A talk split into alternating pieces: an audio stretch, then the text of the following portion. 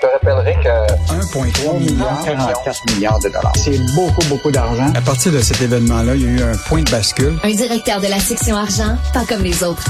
Yves Daou. La question que tout le monde se pose, Yves, pourquoi Sophie Brochu a quitté alors que son mandat n'était pas terminé?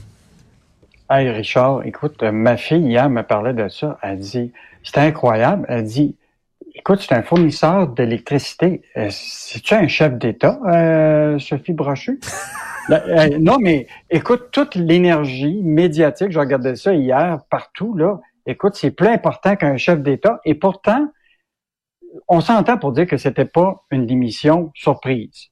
Non. Puis je, non, on s'entend pour dire, et juste te rappeler que celle qui a accepté sa démission, c'est la présidente du conseil d'administration, Jacinthe Côté, qui elle-même a annoncé, tu comprends-tu, qu'elle renouvelait pas son mandat en mai 2023, bien avant sa démission.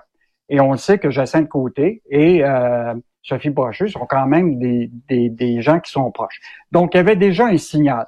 L'autre signal, on s'entend-tu pour dire que le jour où euh, Madame Brochu a dit en octobre qu'elle avait des craintes par rapport à la gouvernance compte tenu de l'arrivée de M. Fitzgibbon comme super ministre de l'Énergie. C'était sûr que là, il y avait comme un clash possible.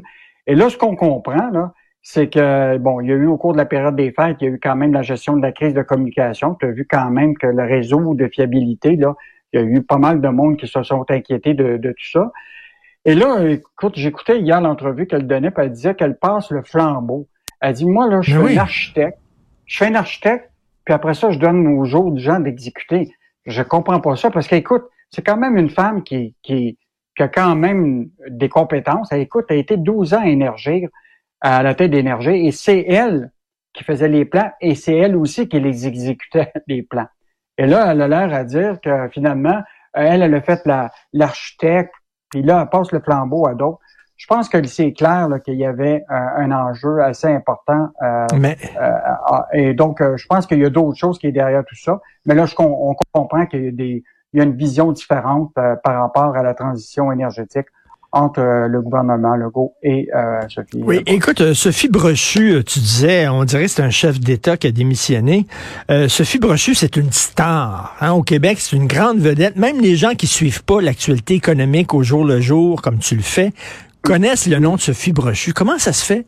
Comment ça cette femme-là est devenue comme une star comme ça? Est-ce qu'elle mérite la réputation qu'elle a, Madame Brochu?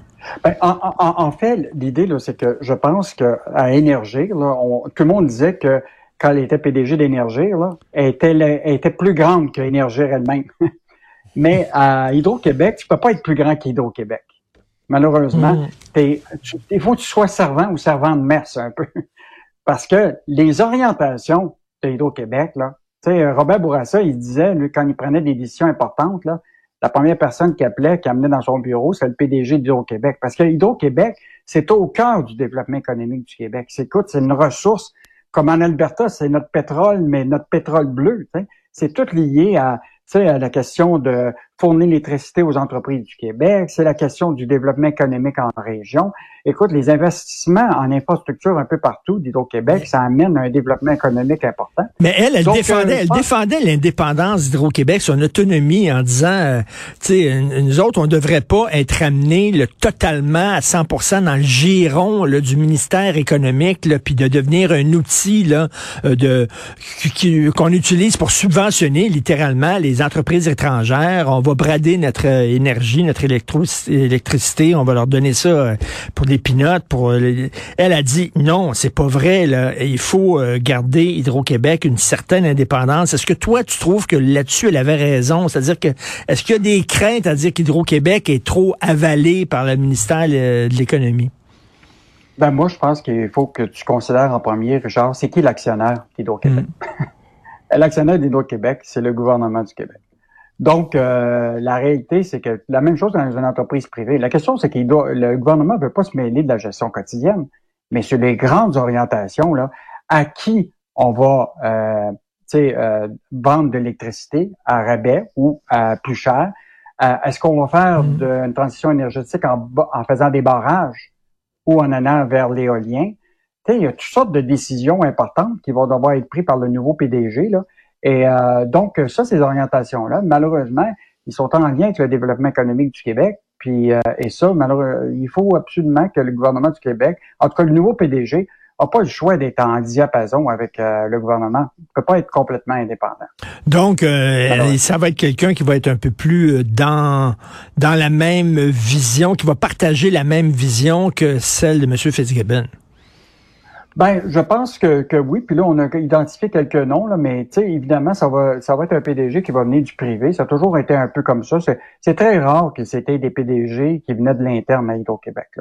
Normalement, c'était des PDG, que ce soit Éric Martel, Thierry Vandal et d'autres, euh, André Caillé. Euh, c'était des gens qui venaient du milieu de l'énergie. Fait que j'ai l'impression que le, on a identifié quelques quelques exemples. Il y a le PDG actuellement d'énergie qui potentiellement pourrait être euh, il y a quelqu'un qui a déjà travaillé chez Énergir. Il y a Inergex, le PDG d'Inergex, il est beaucoup en partenariat avec Hydro-Québec qui pourrait être un candidat intéressant.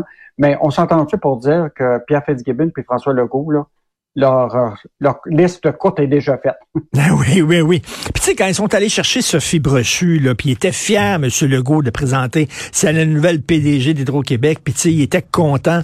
Mais tu sais, euh, ils connaissaient la bête qu'ils sont allés chercher. Madame Brochu, avant qu'elle soit PDG d'Hydro-Québec, je me souviens, elle donnait des conférences, puis elle dit, il est temps que le milieu des entreprises devienne un peu plus responsable, l'environnement, etc. on la connaissait. C'est comme si, soudainement, ils sont tomber des nues en disant, oh, mon Dieu, tu sais, elle, elle, partageait pas notre vision. Ben, ils savaient pas d'avance, quoi. Mais, Richard, rappelle-toi que c'est quand même François Legault qui a accepté que, tu sais, que, que, que, choisi Madame le, Madame Brochet. Et l'autre affaire, c'est lui qui a accepté aussi qu'elle siège aussi sur le CA de BMO. Ben le conseil ben d'administration. Et là, l'affaire, c'est que c'est la première fois dans toute l'histoire qu'un président d'une société d'État siège chez un autre conseil d'administration, alors que tout le monde se pose la question, son, son, son, son temps là, aurait dû être à temps plein Hydro-Québec avec tous les enjeux qu'on a. Écoute, on a fait un bilan des neuf dossiers, je sais pas si tu as vu ce matin, là, euh, mm. pendant son mandat, mais il y a quand même un certain nombre de dossiers. Les fameux contrats de l'FAA, rappelle-toi, qui avait été donné à, à une entreprise qui c'était son mari. Ben il y a eu l'affaire ben de son siège au CA de BMO. Il y a toute la question de l'espionnage à Hydro-Québec. On n'a pas beaucoup parlé de ça, mais qui a engagé ce gars-là? Puis les, résultats de tout ça. Euh, le coût de l'entente avec Énergie, là, on va donner 400 millions à une compagnie de gaz naturel pour leur permettre de faire un virage bioénergique qui va coûter pas mal d'argent à, à Hydro-Québec. Toute l'aventure américaine, Richard, là, on a racheté là, Great River Hydro à Nouvelle-Angleterre pour 2 milliards. On a payé euh, presque le double de la somme payée il y a cinq ans pour ça. Là. On sait même pas qu'est-ce qu'on va faire avec tout ça. Là. Euh, qui, va s'occuper de toute cette aventure-là américaine? Le contrat à New York, puis aussi le contrat à New Hampshire. Là. C'est pas réglé cette affaire-là. C'est ça, je, je, regarde, je regarde ça, les deux pages que vous avez consacrées au, mandat, au bilan de Mme Brochu. D'ailleurs, la présentation graphique est super belle, je trouve. Euh, c'est un, un bilan mitigé. Hein? Ah ben c'est clair qu'il y a, il y a personne qui parle de ces dossiers-là. Tu sais, comme euh, je reviens sur la, elle dit qu'elle est l'architecte, elle s'est arrimée deux personnes stratégiques, des conseillers stratégiques, deux euh, pour lesquels elle a refusé de dévoiler le secret, les salaires de ces gens-là. Euh, écoute, il y a, c'est sûr là, que probablement elle a fait un bon travail pour faire un plan stratégique, euh, puis communiquer ça à l'interne. Mais la, réalité là, c'est que il faut livrer la marchandise. Puis l'autre affaire, c'est au niveau des, des, profits, tout ça. Là, tu sais très bien que tout c'est un monopole d'Hydro-Québec. Là. Les, les, les, les revenus, tout ça, sont en général pas mal conclus avec les exportations, puis aussi l'inflation. Tu sais que là, maintenant, c'est 3% Puis donc, les, les prix sont fixés déjà, tu sais. Mm. le reste, c'est gérer les dépenses, définir le plan stratégique.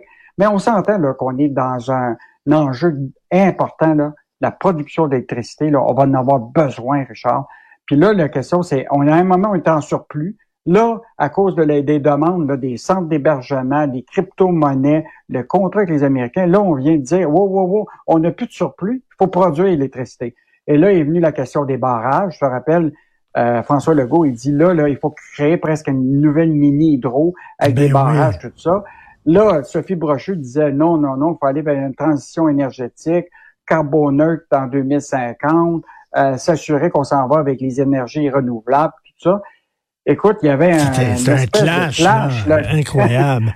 Mais oui, c'est- c'était écrit dans le ciel que ces deux-là euh, allaient finir par divorcer. Et en terminant, je conseille aux gens de lire la chronique de Stéphane Desjardins. Tu mettons, euh, t'achètes, euh, je sais pas, un billet là, pour aller euh, faire un voyage au Mexique, puis le Canada soudainement annonce, allez pas là, c'est trop dangereux, c'est vraiment la criminalité est épouvantable, allez pas là au Mexique.